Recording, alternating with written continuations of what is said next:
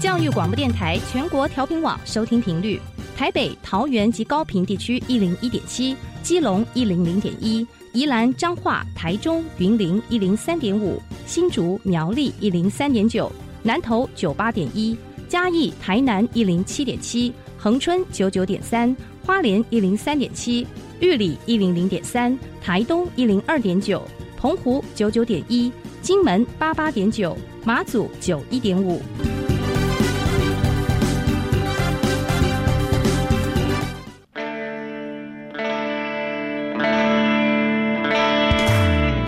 时时有惊喜，生活处处是学习。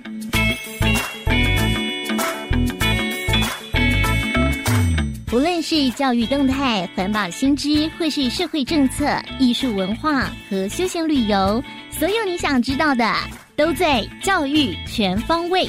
每周日上午十点零五分到十一点，邀请您与我们一同打开学习新视野。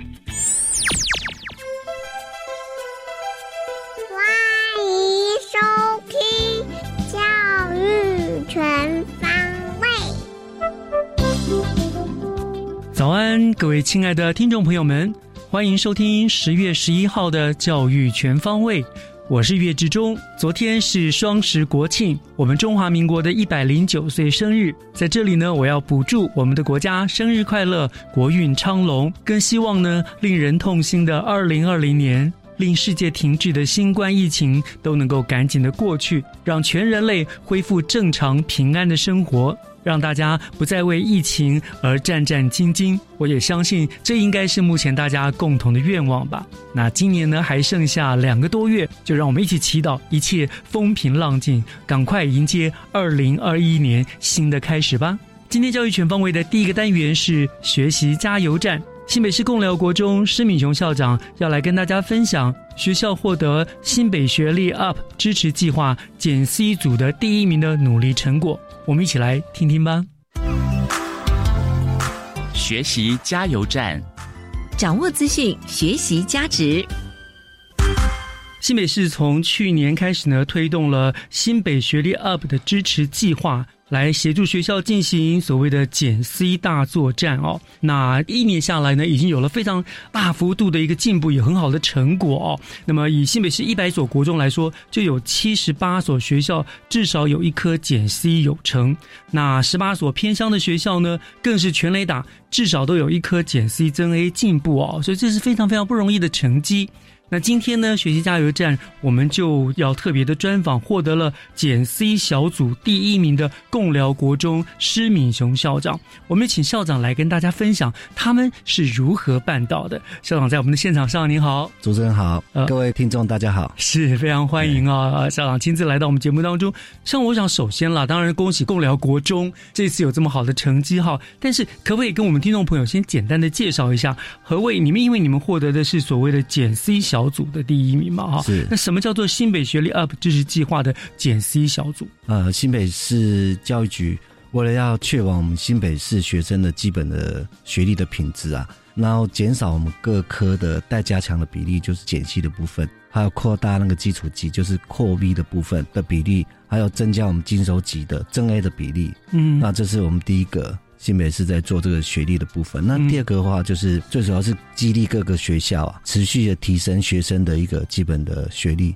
然后重点是要鼓励啊，还有改变老师的教学的多元的策略，然后落实适性教学，提升教学的效能。嗯，那最终是确保我们学生的基本的学历能得到保障。所以也就是说，减 C 就是希望学生整个成绩进步起来。对对，C 的就变少了。对对，C 的变少，然后 B 的就是基础级的比例往上。嗯，然后再。逐渐到都能增 A 就是更好的这样子。接下来，我想请校长先跟听众朋友们介绍一下好了，一个共寮国中你们的背景资料好不好？共寮应该是算是一个偏乡的地方吧？非常新北市也可以在台湾也算是那种偏远的小校。嗯，那我们学校位在台湾的东北角，是对。那右边是我们的太平洋，然后我们学校是在雪山山脉北端跟山海交界的地方。嗯，所以我们附近有很有名的超林古道、桃园古步道。还有芙蓉海水浴场，还有双溪河，所以学校的地理人文的景观非常特殊，也很有做我们户外环境教育课程的一个潜力了。嗯，那学校目前只有六个班，学生大概九十个人左右，哦，大部分都是弱势的孩子啦。嗯那我们弱势生比例有六成左右，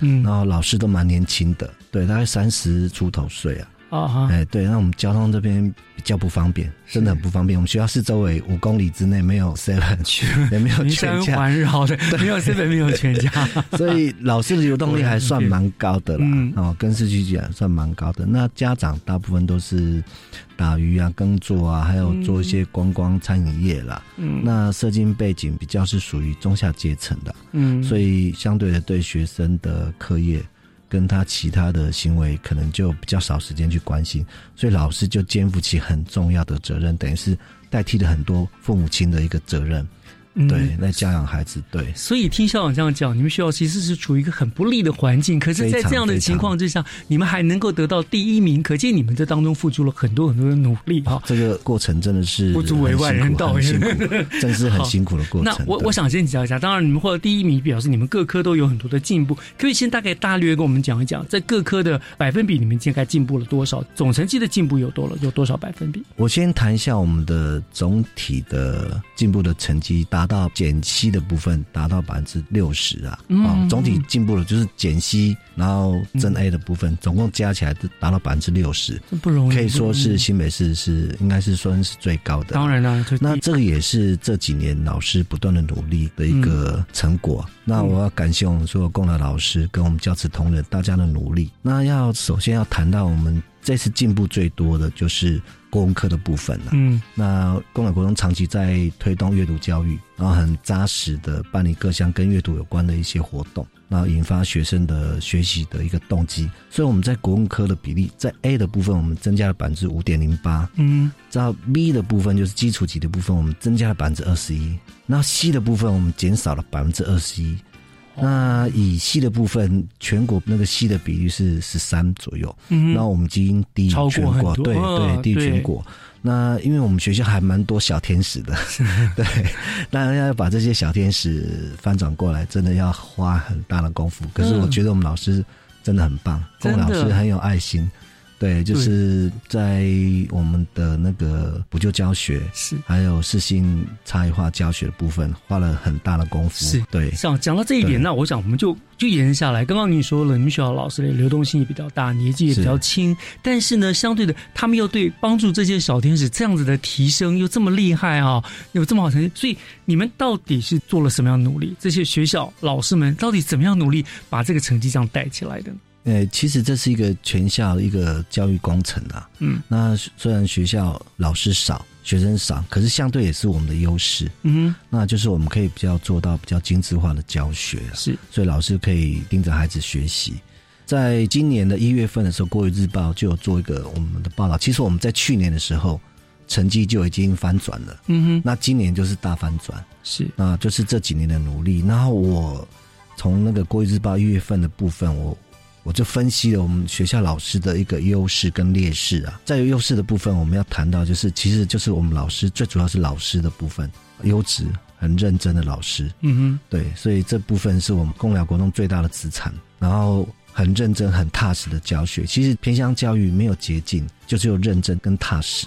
那第三个就是多元创新的课程，我们办了很多跟阅读啦、跟科技啊、跟数位啦、跟生活经验结合的一些应对。然后也办了很重要，就是我们自信化的一个辅导工作。嗯哼，然后也针对我们的阅读活动，我们办了很多分享活动、亲子活动，让孩子有勇气上台去报告啊。那还有很多生动活泼的一个缺化的活动，那还有学校的硬体不断的在更新啊。那在友善校园的部分，我们是零霸凌的学校，嗯对，在一个温暖友善的一个学校环境成长，学生会觉得有一个安全感。是对，那当学生觉得在学校他关注的是自己的学习，而不是在不用担心对不用担安全啊对对对，不用被有那种霸凌的情形发嗯生。其实老师教学起来就是关注在学生的学习上面，而不是说嗯你今天有没有说谎，你今天有没有打架，你今天有没有翘课啊等等。其实把学校营造成了一个友善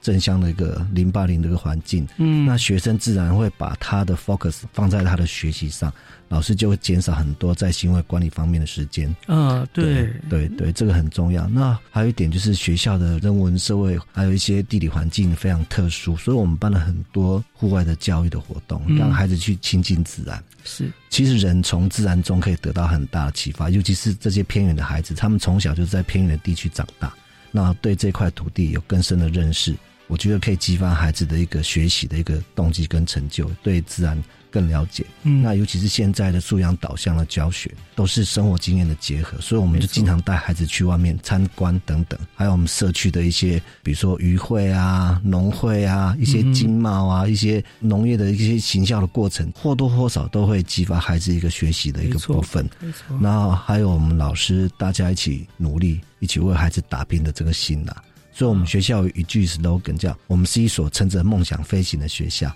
对，就是你打电话来我们学校，你的电话你接起来的话，就是我们是一所乘着梦想飞行的学校。是对对对，这是我们学校 slogan，呃就让孩子有一个逐梦的一个空间。对对。看起来这个不是一个梦了哈，因为的确也一步一步的在实现当中了嘛。那孩子们经过了这一次的，呃他们一定也很高兴，有学校得到第一名的这样子成绩。我想对他们来说就是一个很好的鼓舞了，对不对？对，哦其实对孩子来讲，这是一个很好的典范的，对也是一个正向循环的开始。真的真的对啊，对老师来讲也是一种责任啦，是啊、也是一种承担。所以每个来公疗老师都有这样的一个典范在学习，所以孩子就是不会让每个孩子从学习中逃走，那关注每个孩子学习的样态，没错。做好我们的补救教学跟差异化教学，而且对经过了这次获奖，说不定给老师也很大的鼓励，想说啊，对对好，那我就多留下来几年，对不要那么多，继续来努力这样子。所以我非常感谢我们学校老师，嗯对大家一起努力。其实这个荣耀是要献给我们全校所有的老师跟孩子，大家一起的努力。是那也是我们长期以来，我们不放弃任何一个孩子，用心辅导，让孩子找到学习的目标跟动机。最重要是为自己的学习负责，嗯好、而不是爸爸妈妈妈要负责，是是他自己要为他自己的学习负责。嗯这是我们最重要的事情。然后我也希望说，每个孩子，我们这样的一个努力，就是可以为孩子奠定他生涯发展的一个基础，是然后培养他终身学习能力。然后我们学校有一句很棒的 slogan：偏远不代表梦想遥远，嗯，对的事情做就对了。然后不断的鼓励老师，大家一起努力。太好了！我想这个 slogan 对学生来说是真的，不管对老师、对同学都是很好的鼓励加上这一次获得了第一名，我想他们有很更多的自我肯定，是然后对于学校未来的发展，我想一定都是往正向方面的提升了，对不对对？对。哦，所以第一年就这样子，未来不得了了，明年可能就是真 A 的了哈。啊，对我们 我们继续努力，继续努力，哎，继续努力。是好，我想非常谢谢施敏雄校长跟我们做的分享哦。那当然，我也要再一次的恭喜呃公寮国中在这个应该说是自我评比了，跟自己比赛的一个计划当中呢，第一年就有这么好的成绩了。那我也真心的祝福公寮国中会越来越好，明年就更上一层楼，成为真 A 有成的学校。那我也同时也要感谢我们新北市教育局，然后鼓励我们各级的学校，大家一起努力。然后其实每个学校老师啊、校长、孩子其实都很努力。没错对，啊，对，我觉得我们现在在做为国家做打底的工作。是对对对，你们都是我们的幕后英雄。谢谢谢谢，好是我们应该做的。是是是，那就谢谢校长今天来到节目现场当中跟我们做的分享，谢谢校长。好，谢谢大家。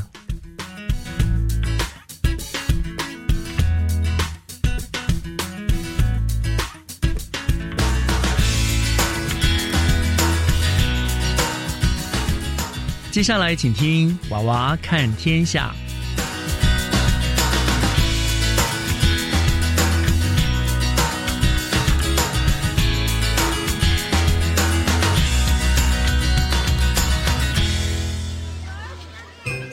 听小朋友分享校园里的事。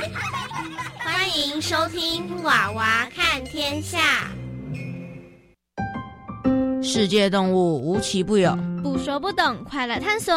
Hello，大家好，我是综合国小小主播陈宇智。我是综合国小小主播高香玲。想见你，只想见你，未来过去，我只想见你。穿越了千个万个时间线里，人海里相依。停停停！我们正在教育电台录制《娃娃看天下》的节目，不是星光大道歌唱比赛。你干嘛一开始就唱出胖虎的吓人歌声啊？喂喂喂，香菱，你已经涉及人身攻击啦！什么胖虎歌声啊？我可是在为今天的主题“世界动物无奇不有”做开场啊！是是是，辛苦你啦！到底是哪一只珍禽异兽，非得让你用歌声介绍不可啊？唉，说到这就得提起防弹少年的 William Fifteen Two 了。唉，嗯，我懂了，这个 William Fifty Two 其实就是指世界上最孤独的动物——五十二赫兹鲸鱼。因为它的五十二赫兹高频率叫声，让它成了茫茫大海里的 alien，也就是鲸鱼界的外星人了，对吧？所以对他而言，是不是这首《想见你》就是他的心声呢？那也没办法啊，谁叫他的音频就是无法与一般鲸鱼的十到三十赫兹联系呢？也是。不过如果你是喜欢安静的动物，应该会很羡慕 Fifteen Two 吧。哦不，一片宁静是很恐怖的，尤其是大草原上就更可怕了。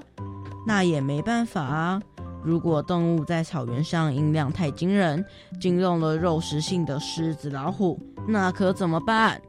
所以这时有哑巴之称的长颈鹿最厉害了。等等，你说错喽，长颈鹿和一般哺乳类动物一样是有声带。刚出生的小长颈鹿，因为身高不高，仅有一百五十公分，当它看不到妈妈时，会发出类似小牛“哞哞”的叫声，这证明他们并不是哑巴。那为什么长颈鹿长大了就不叫了呢？莫非是与它们长长的脖子有关啊？你答对了，其实长颈鹿的声带中间有个不太好发声的浅沟，加上发声时需要靠肺部。胸腔和膈肌的帮助，但是由于声带与胸部的距离实在太远了。哦，我知道了，因为长颈鹿的脖子大概有两百四十公分那么长，所以叫起来十分费力，才会造成它们不爱讲话的个性，对吧？没错，虽然长颈鹿高人一等的身高，可以比别的草食性动物更容易吃到树上的叶子与嫩芽。不过却造成它生活上很多的不便呢。我知道，因为长颈鹿的腿也很修长，所以让它们根本无法喝到地上的水，所以喝水时得四只脚呈现劈腿两侧的高难度姿势，一劈腿一劈腿啊，身体就卡住，动弹不得。这时如果附近有恶狠狠的猛兽，长颈鹿很容易就被咬住脖子的要害气管，然后就然后就一命呜呼了啦。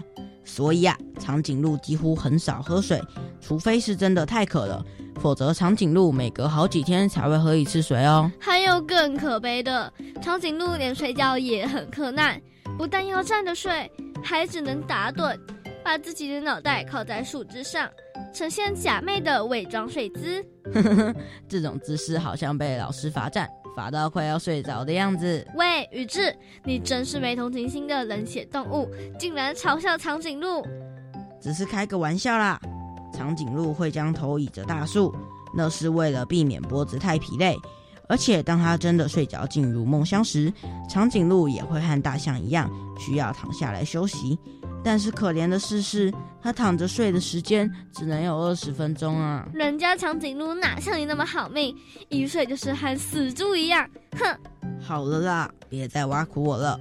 此时，这难能可贵的二十分钟，长颈鹿会以跪姿的坐卧姿势，脖子卷曲摆放在躯干上，一有风吹草动，它就会赶快竖起长脖子，伸直快打结的双腿，逃之夭夭。唉，长颈鹿应该很羡慕世上最能睡觉的动物——无尾熊了。比起长颈鹿，这没有尾巴的熊——无尾熊，一天可以睡二十二个小时呢。No No No，无尾熊是有尾巴，而且无尾熊是有袋类动物，根本就不是熊。如果观察育儿袋的无尾熊宝宝，就可清楚看到它的尾巴。哦。那意思就是长大后的无尾熊，因为体毛太长，把尾巴盖住，所以才让人类误会了，是吗？对啊。那你知道无尾熊为什么可以这么慵懒，一天睡二十几个小时吗？这个问我就对了啦。那当然与无尾熊的主食尤加利叶有关啦。没错，因为无尾熊吃的是高纤、低热量的尤加利叶。叶子的成分有百分之五十是水分，百分之十八是纤维，脂肪只占了百分之八，所以所以无尾熊必须节省能量消耗，保持体力，才选择直接昏睡。哇，每天沉浸在梦境世界里，真是令人羡慕啊！有什么好羡慕的？根据研究，大部分的无尾熊死亡原因就是因为睡太熟，没抱好树干，从树上掉下来摔死的。你知道吗？真的假的？好可怕！感觉睡到一半就要地府去见阎罗王了。啊，我知道了啦，那是因为无尾熊四肢太短啦，无法环抱树干。如果它有像树懒一样长的四肢，应该就不会发生这种意外了吧？你哦，就只知道好吃懒做。如果你是动作慢吞吞的树懒，在树上每分钟只能移动四公尺，过个二十公尺宽的马路就得花上十分钟，那么被车撞的风险更大，可能会比无尾熊更容易摔死哦。唉，那还是算了。不过我们介绍了水里游的金鱼、陆地上的长颈鹿跟无尾熊，好像还没介绍天上飞的鸟类耶。既然这样，那就来介绍有好嗓门的鸟类。你知道世界上最会模仿的鸟是？拜托，当然是鹦鹉啊！不是？哈，不是鹦鹉，那那就九官鸟啊！呵呵，也不是哦。怎么会？难道有比这些更厉害的声音模仿高手吗？我不信。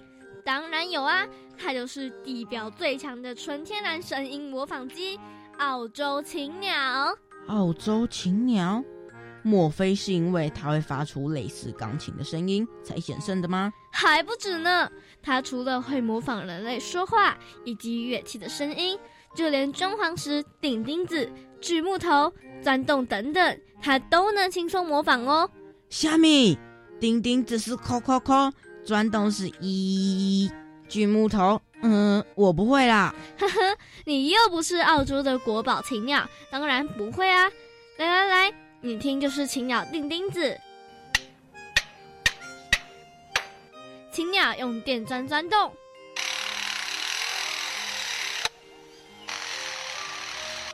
青鸟用锯子锯木头。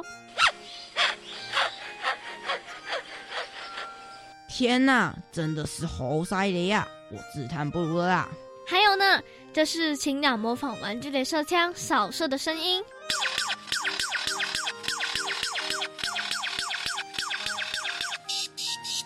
我觉得它对声音的模仿力那么强，应该是喉咙声带特别的发达吧？哎，被你说中了。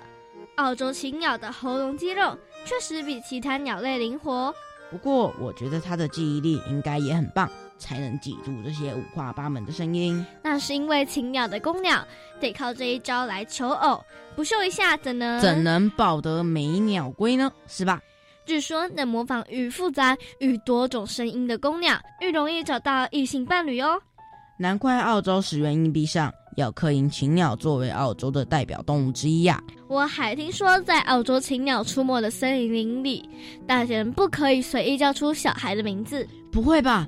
你是指如果呼唤小孩的叫声被禽鸟学会了，难道禽鸟就会把小孩骗进森林里？天哪，这说法也太恐怖了！这这这就让我想到诈骗集团，他们常常在电话里模仿小孩的哭声，呃呃，妈妈。大，你别把我们要介绍的动物主题又扯远了。抱歉，抱歉，我啊，只要一发功，有时就会太忘我了。没事没事，香菱，我们继续下一个主题吧。还介绍嘞？被你东搞笑西唱歌的，没时间了啦。是哦。那就请娃娃看天下，亲爱的听众们，下次继续收听由我们综合国小的主播陈宇智，综合国小的小主播高香玲为您所编辑播报的世界动物无奇不有。我不说你不懂，大家快来探索的精彩续集吧！谢谢收听。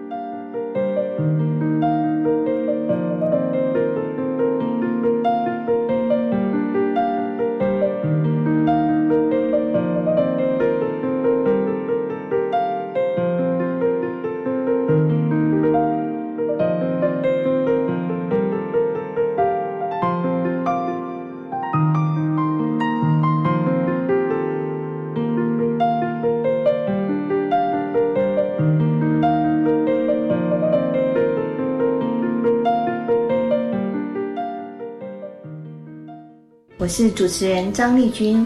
每个礼拜五早上十点钟，由法鼓山人文社会基金会跟教育广播电台共同制播的《幸福密码》节目。丽君，你的幸福密码是什么呢？嗯，生活要有点仪式感，像我每天早上来杯咖啡，还有每个礼拜五上午十点收听《幸福密码》。每一季都有各具特色的主持人与您在空中启动幸福密码。十二年国民基本教育课纲以核心素养作为同整发展的主轴，请问什么是核心素养啊？核心素养是指一个人为适应现在生活以及面对未来挑战所应该具备的知识、能力与态度。举个例子吧，就像研究地球暖化，不但要知道地球暖化的原因跟暖化造成的结果，更要思考作为世界公民的责任可以从哪些面向解决暖化问题，这才是具备核心素养哦。以上广告，教育部提供。一二三四，二二三。啊，你在运动？嘿嘿，对呀。医生说，规律运动，避免体重过重，就能预防失智症。还有均衡饮食，戒烟，少喝酒，维持稳定血压，才能预防心血管疾病。保护你的心，也能保护你的脑，不失智哦。嗯，聪明吃，健康动，天天量体重，顾脑又强心，让失智症远离你。以上广告由国民健康署提供。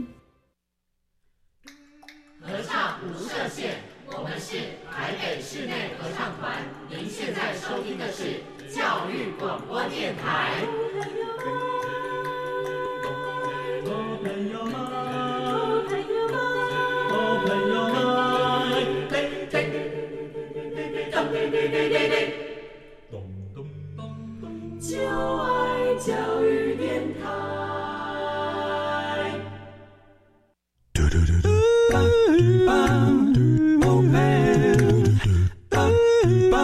Open your mind, open your mind，就爱教育电台。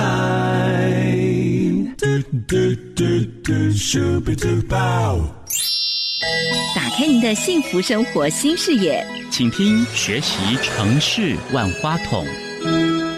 您正在收听的节目是教育广播电台《教育全方位》，我是岳志忠。节目的后半段照例进行的单元还是学习城市万花筒。我们现代人哦，面对生活的压力，常常需要寻找一个出口来疏解、来疗愈疲惫的心。所以呢，近年来许多被冠以疗愈的产品或者行为都大受欢迎。譬如说音乐啦，譬如说美食啦，或者是瑜伽，或者是甚至一个小小的抱枕等等。总而言之呢，能够让人身心灵都放松的任何事物，我们都认可它的疗愈的效果。那今天学习城市万花筒呢，也要为大家介绍一种叫做山城治愈术的一个疗愈的方式。我们要连线的是新北市立黄金博物馆营运推广组的王慧珍组长哦。我们要请组长来跟大家分享新北市酒精水山城连线怎么样的来治愈我们的压力。那组长已经在我们的线上了，组长您好。岳先生您好，是非常感谢您接受我们的访问哈。那呃，今天我们的主题是山城治愈术，就是治疗的那个治治愈术哈。这是我第一次听到这样子的名词哈，是不是也是黄金博物馆第一次办理这项活动啊？呃，是，其实游程的活动哈，我每一年都有举办啦。那今年因为遇到疫情的关系，所以我们特别把我们的游程的活动内容呢，活动主题呢调整成山城治愈术。那主要是因为我们觉得我们这边有非常很好的。户外资源，嗯，那博物馆本身也有非常棒的呃展览的资源，那大家一日游呃到那个水晶酒地区来呢，一定可以获得某一种疗愈。所以今年的活动主题就是山城治愈术的。这个主题我觉得很切合时事，而且一听就觉得啊，啊，的确可以疗愈一下，可以疗愈。就我相信大家会很踊跃的去参加哈。那可不可以跟我们就再来介绍一下这个山城治愈术？它大概有哪一些活动的内容呢？是，那我们山城治愈术这个活动呢，其实是从七月份开始就已经开始举办了哈。嗯，那每一个月份我们是针对不同的族群，比如说我们有亲子的游客，我们有青年学子，然后或是说二十多岁、三十岁刚上班的上班族，然后或是十月份呢，这边会有一些乐龄的活动场次等等，就是会有针对不同的族群哈来推出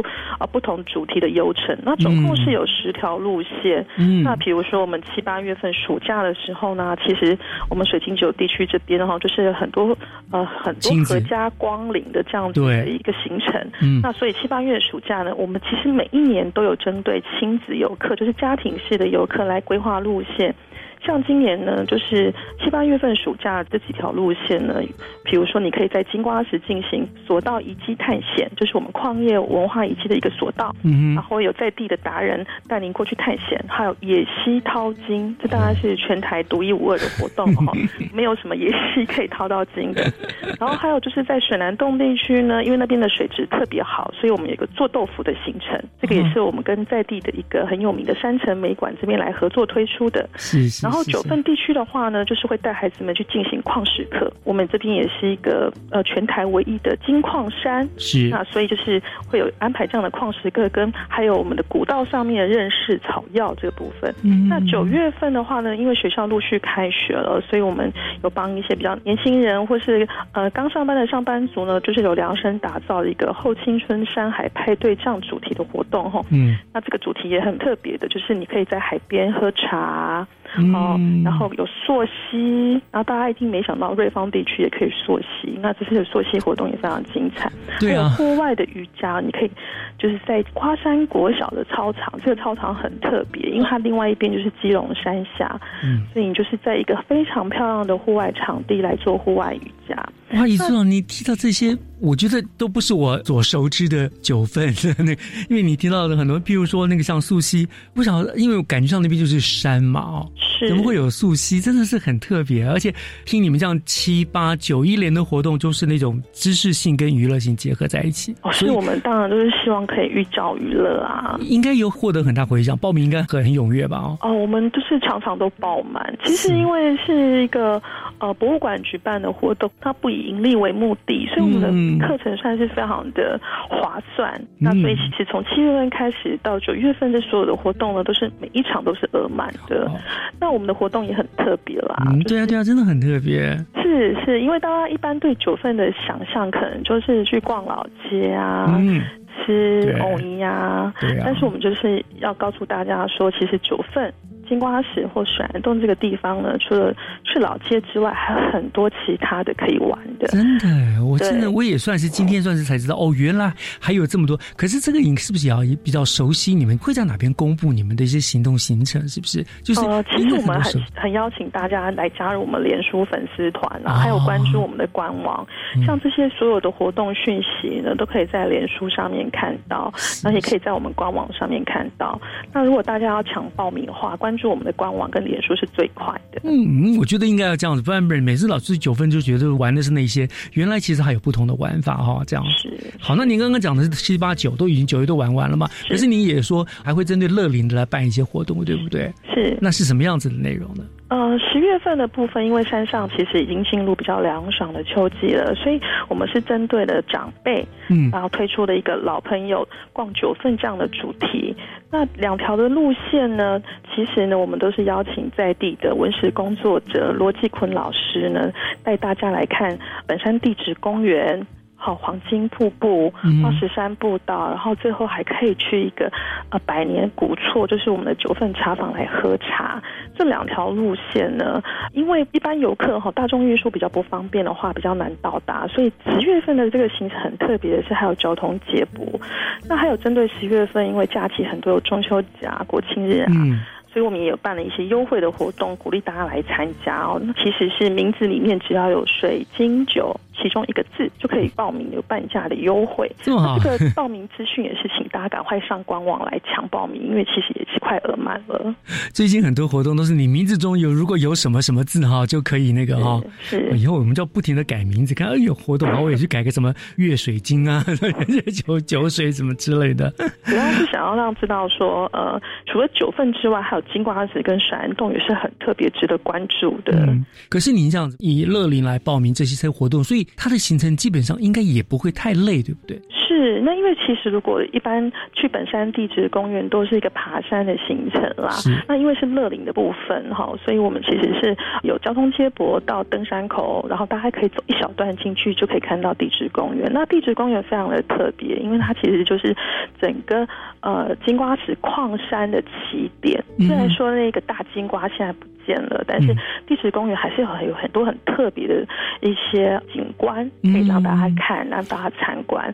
那罗继坤老师有考量到说，很多长辈好像很喜欢做长辈图，那做长辈图就一定要有一些。素材嘛，所以罗老师还是会也顺便教大家怎么样拍 最漂亮的水。完美景点做成那个长辈图，然后问候，太有意思了。这样听起来真的蛮不错的。我曾经听过导览，就是好像金瓜这边特地形特别，就因为有金矿的山脉，所以它的形形状会长得不太一样，是对不对？有这样的典故，所以金瓜石那边很多，他们说，据说只要看到那样的形状，就表示这底下有金矿。应该是有一些根据啦，哦，不然的话，当初也不会大家从基隆河溯游而上，就是沿着呃大小粗坑溪啊，然后翻山越岭来发现金瓜石这个矿山。那因为其实金瓜石这个地方冬天非常的冷，嗯，季也很长。那如果没有发现金矿，应该是没有人愿意愿意的。也许那边东北季风那么冷啊，这样对，嗯，所以真的是如果去那边这样有导游啊，有这个导览啊什么话，你真的可以更进一步的认识这个酒精水整个这个历史啦。自然环境啊，等等，会更深入的去认识这个地方了。是，就是听过故事之后，我想大家在看风景就不会仅仅只是风景了啦。没错，比如说呃，听过罗继光老师的讲解，你就会知道说啊，那基隆山不只是大肚美人山，嗯，那它还有一些很重要的，比如说当初呃，一八九五年日本人进来了之后统治台湾的时候呢，它就是以基隆山为南北轴线。好，对为为轴线分成了两个矿山，一个是金蛙石矿山，一个是九份矿山。嗯，所以你在看金龙山的时候，呃，想象就不一样了。是，真的就是有不同的视野了，然后看那个有不同的角度了，很棒这样子。是，而且我们现在说现在十月了嘛，十月份天气其实是最舒服的时候了哈，是秋风送爽啊，没有那么热，那非常适合去山上走走。过一阵子芒草也要开了，那真的是会非常漂亮的。是，那我想请问，就是那么黄金博物馆，你们之所以会办理这个所谓三层治愈术哈的活动的原因，当然您刚刚讲了，刚好配合今年疫情的关系嘛哈，所以可以让我们详细讲一下这个原因，还有你们办这个活动的最大的特色是什么呢？呃，其实黄金博物馆本身哈是一个在一个金矿山的博物馆，那我们有一个很重要的使命是要推广那个矿业文化资产。嗯，那我们的矿业文化资产很多其实都不在我们的管区内。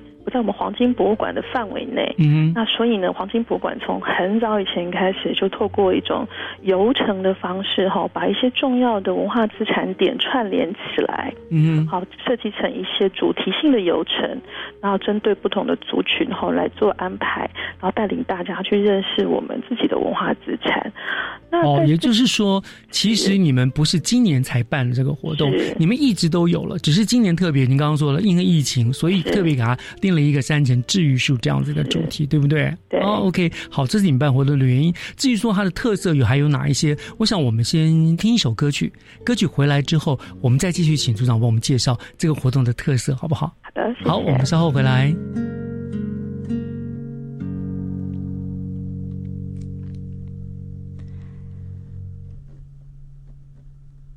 这里的景色像你变化莫这样的午后，我坐在九份的马路边。这里的空气很新鲜，这里的感觉很特别。仰望这片天空，遥寄我对你的思念。窗外的星空像你，心笑不眠。这样的午夜，我坐在九份的咖啡店。这里的街道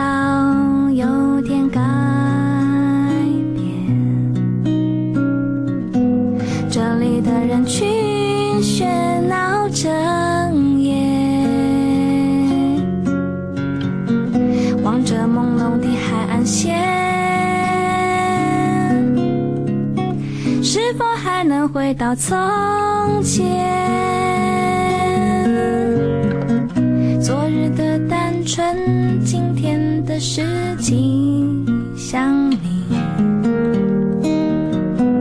而你也早已不是你。我的心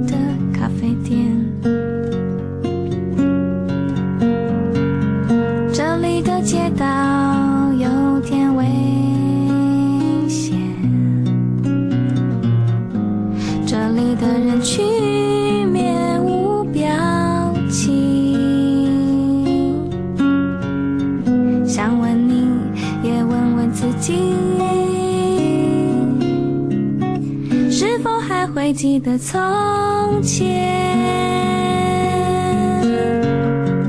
昨日的单纯，今天的失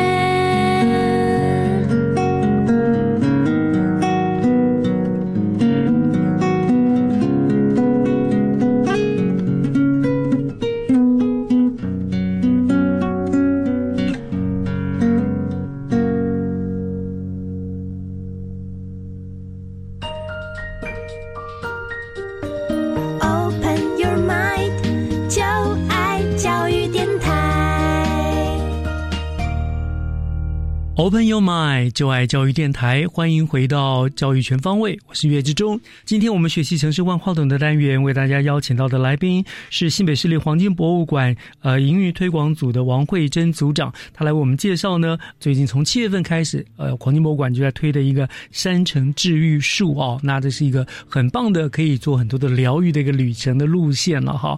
这次因疫情，所以我们把主题定为山城治愈树。接下来我们就请组长为我们介绍一下这个活动的最大特色，您认为是什么呢？是，那我们山城治愈树哈，跟一般的游程比较不一样的是，我们博物馆都会努力的去发掘我们在地的达人，比如说呢，野溪淘金，我们就是请我们的耆老矿工带领大家去淘金，嗯去而且就是去附近的溪里面，然后还有一些就是，比如说像罗继坤老师这样的文史工作者，然后或是说呃不同领域的专家学者，比如说就是地质专业的话呢，我们之前呃有跟一位黄克俊老师合作，嗯。那因为他自己是很热爱，他自己是九份人，然后又很热爱地质这个事情，所以他对于我们这边的金矿山的地质地质的特色哦，非常的了解。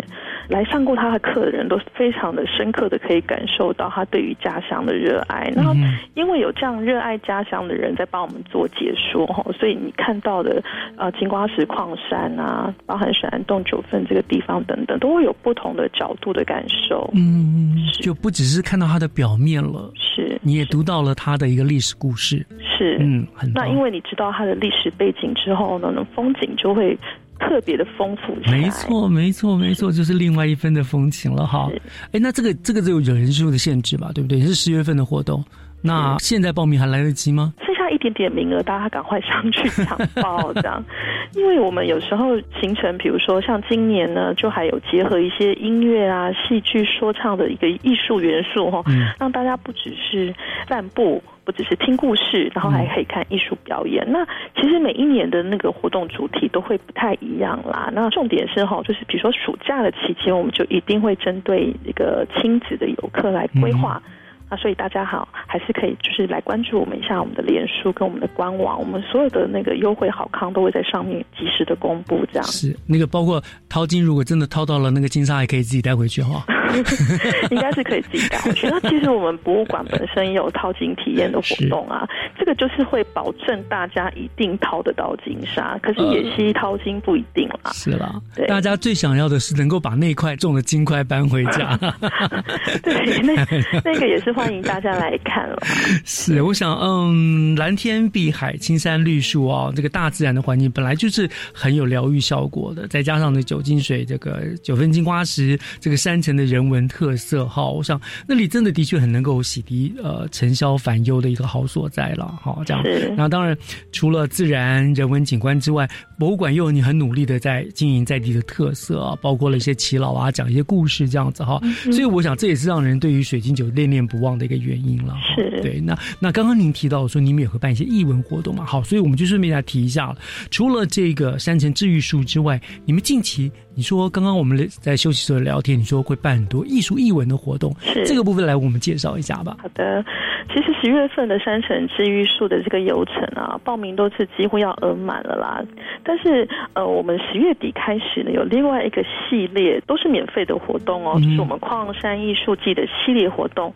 那它举办的期间是在十月二十四日起到十一月三十日。嗯，那它的系列活动里面包含了在金瓜石这个地方。会有地景艺术的作品，然后在九份的生平戏院哈，会有一个十六场的表演节目，跟我们生平戏院呃二楼会有一个座无虚席的一个台湾老戏院特展，嗯，所以其实活动内容很丰富啊。这是我们矿山艺术季的第一年，丽景艺术作品本身呢，就是我们有甄选了六位的一个。呃，青年艺术家，那他的作品会设置在我们呃金瓜石，就是黄金博物馆周边的奇塘老街里面，就是我们在聚落里面，嗯，然后大家可以带着我们的那个导览手册哈，然后按图索骥去我们的聚落里面发现这些，对，找出六件艺术作品。嗯，那我们就是有一个很好的秋季提案哦，就是希望大家民众是早上来逛艺术，在我们金瓜石。下午呢，就去我们的九份看表演跟看电影。嗯那表演很精彩，表演有铁狮玉玲珑啦，是真的那个对，佳佳、洪佳佳跟许绍是我们中心礼品。是哦，对，有铁狮玉龙，然后也有陈雅兰歌仔戏团的演出，还有阿中布袋戏等等。那因为其实早年这个。升平戏院在战后初期啊，它是我们九份地区或是金瓜石地区哈非常重要的一个长明娱乐中心。是是。好，那所以今年度我们的所有的那些说唱表演啊，也都是请一些大家可以雅俗共赏的一个剧团。那希望大家可以就是在周末的时候呢，到九份来，不要只是逛老街吃哦，还可以来我们升平戏院看免费表演。哦，是免费的，对不对？是。因为我们过去升平戏院真的就只是参观。那其实我去九份的也很。很久很久以前就去过，那个时候九份生命戏院还没有修整完成，里面就是一个没有屋顶的一个废墟一样这样子。到现在整建出来，已经很有那种思古幽情、很漂亮的戏院。那现在就所以说，它现在已经变成一个可以正式演出的一个场地了。我们努力在让那个场地的表演的那个水准提高，就是呃，主要是那个舞台呃，或者说一些相关的设备，嗯，还不是很足，但是我们有努力的争取经费，在就是提供，想说想说进行一点修缮，让表演团体演出的更顺畅一点。OK 啦，有点不完美，才才有更有以前那种野台戏的那种古早的那个 味道啊，对不对？然后你说放电影是。那这次的电影就是有一些经典的国片，比如说如果大家没看过，我们有彭佳佳演出的《无言的山丘》。儿子的大玩偶、热带鱼啊、水观音等等，嗯，怎么我都看过了？都是在不同的剧院看了，嗯，对对对，不同的地方看有不同的感觉，没错，不同的风味这样子。是，因为其实那个戏院真的就很像我们小时候的电影院，真的就是那个样子。尤其是他那个贩卖杂货店的那个小摊位啊，那个小间小房间，我们小时候的电影院真的就是那个样子，很怀念。是。那其实生平戏院哈，跟台湾很多。老戏院一样，其实它是一种呃，也不能说复合式经营啦，就是说台湾的老戏院其实除了大家熟知的这种电影院之外呢，它有一段时间其实都是在做戏剧演出的。对，所以才我们才会在生平戏院找了这么多表演团体。嗯，那就是关于老戏院的这些历史的故事呢，大家欢迎大家上二楼去看我们这次的座无虚席的特展。二楼之前没有开放吧？是是，因为二楼过去是一个座位区，那考量到说好像表演节目也不是时常的举办啦，其实我们大部分的时间是播放一些纪录片啦、老电影等，所以就想说只开放一楼。那这次特别把二楼整理出来。嗯，您说做了一个什么座无虚席的一个特展，它是个什么样子的特展？呃，它其实主题是台湾的老戏院。嗯，对，台湾的老戏院特展就是我们会呃让大家透过一些呃文字的资料啦或。照片或是 VR，嗯，或是 VR 这样的影片呢，然后大家去看一下，说哦，在战后初期呢，台湾老戏院最蓬勃发展的时候，哈，全台都有这样的老戏院来作为娱乐中心。那看一下，说哦，当初的老戏院大概是怎么一回事？嗯，好，会演出什么样的节目？那另外呢，还会介绍就是全台啊，我们透过研究调查之后呢，就发现说，哎，全台还有一些老戏院呢，虽然它不做戏院的使用了，嗯，但是还存在。对，当然还存在。比如说有有一些很特别哦，像彰化有一个戏院，它变成了一个服饰店，可是它的立面还维持它戏院的状态，主要是想要让台湾的民众或是我们的游客知道说。你还是可以去找到某一些，比如说它变成餐厅使用的，或是那个刚刚讲到服饰店使用的这样子的，曾经是老戏院的地方，是按图索骥。其实我觉得这些老戏院改装变成别的用途哈，它让人进去更有好奇心，就是四古有景。因为我觉得拆掉是最可惜的了。你保持它的原貌，但是呢，你里面做了不同，譬如说做餐厅什么，在里面会用餐会非常有味道。是是，所以哇，真的很棒。所以君刚刚就说了，我们现在去九份不只是逛老街，当然老街也可以逛一逛了，还是可以吃藕泥，真的很好吃了哈。但是呢，你可以上午逛九份老街。然后下午就可以看表演，晚上也可以看。哎，我电影也会放到晚上嘛，对是是。然后还可以看海上的夜景，那个海上夜景真是漂亮，对不对？是，尤其是非常推荐大家晚上一定要去那个九份找一个地方好好喝茶看夜景。真的，我第一次感到那首是《海上生明月》，那首就是在九份那个地方。是哦，晚上这边，然后那个一轮明月的高挂在海上，我就突然就想起这首诗《海上生明月》这样子，那真的是很棒的地方。所以去那边可以感受一整天，感受九份的魅力，这样是，而且。一年四季都很有趣，对，真的是这样。因为冬天或春春天还会起雾，嗯，雾里看又不一样了。是这个艺术季，它是在每个周末只有周末演出，还是平日都有演出？呃，艺术季的话呢，就是因为作品是已经设置在聚落里，就是从呃十月二十四号开始到十一月三十，大家都可以去找作品。嗯，但是表演节目的话，就是十月二十四起的周末。那详细的一些表演出资讯，大家也还是可以一样去看官网。哦，黄金博物馆的官网去查询就可以知道了，对不对？是。九份啊，是我们常常去玩的地方，但是每一次去都，因为时间、季节的不同，其实都会带给我们不同的感受。那现在博物馆里面又规划了那么精彩、丰富的艺文的表演活动啊，我想实在很适合我们再次访问九份，感受一下艺术山城为我们带来的疗愈效果。真的是鼓励大家有兴趣的话，就上我们的黄金博物馆的官网去查询详细的资料。那我想今天我们就非常谢谢黄金博物馆营运推广组的王慧珍组长跟我们做了这么精彩的分享，谢谢组长哦，谢谢，谢谢，拜拜，拜拜。秋凉了，嗯，早晚的气温呢都比较低，早出晚归的朋友们，别忘了要多添加件衣服来保暖哦。希望大家都健康快乐。我是月之中，教育全方位，我们下个礼拜见，拜拜。